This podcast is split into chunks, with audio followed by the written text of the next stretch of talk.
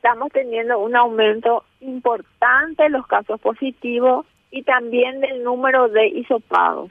Eh, nosotros lo que necesitamos, o sea, como salud pública, es que la gente que tiene síntomas acuda a los servicios para realizarse el hisopado y así tomar las medidas correspondientes.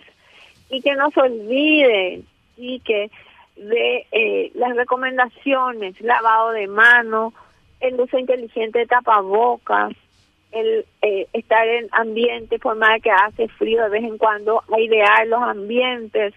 Eso es muy importante. Estamos viendo un aumento de casos positivos de COVID, de virus incitial respiratorio, de metaneumovirus, de influenza A.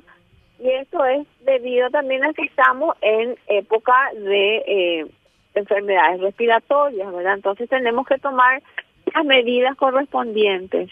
Doctora, ¿es cierto que ayer confirmaron 900 casos aproximadamente de COVID? Sí, el que hace la recopilación de todos esos casos es la Dirección de Vigilancia de la Salud, pero nosotros como Laboratorio Central también recibimos eh, el reporte de los test realizados. Eh, sí, hay más de 900 casos positivos, casi mil.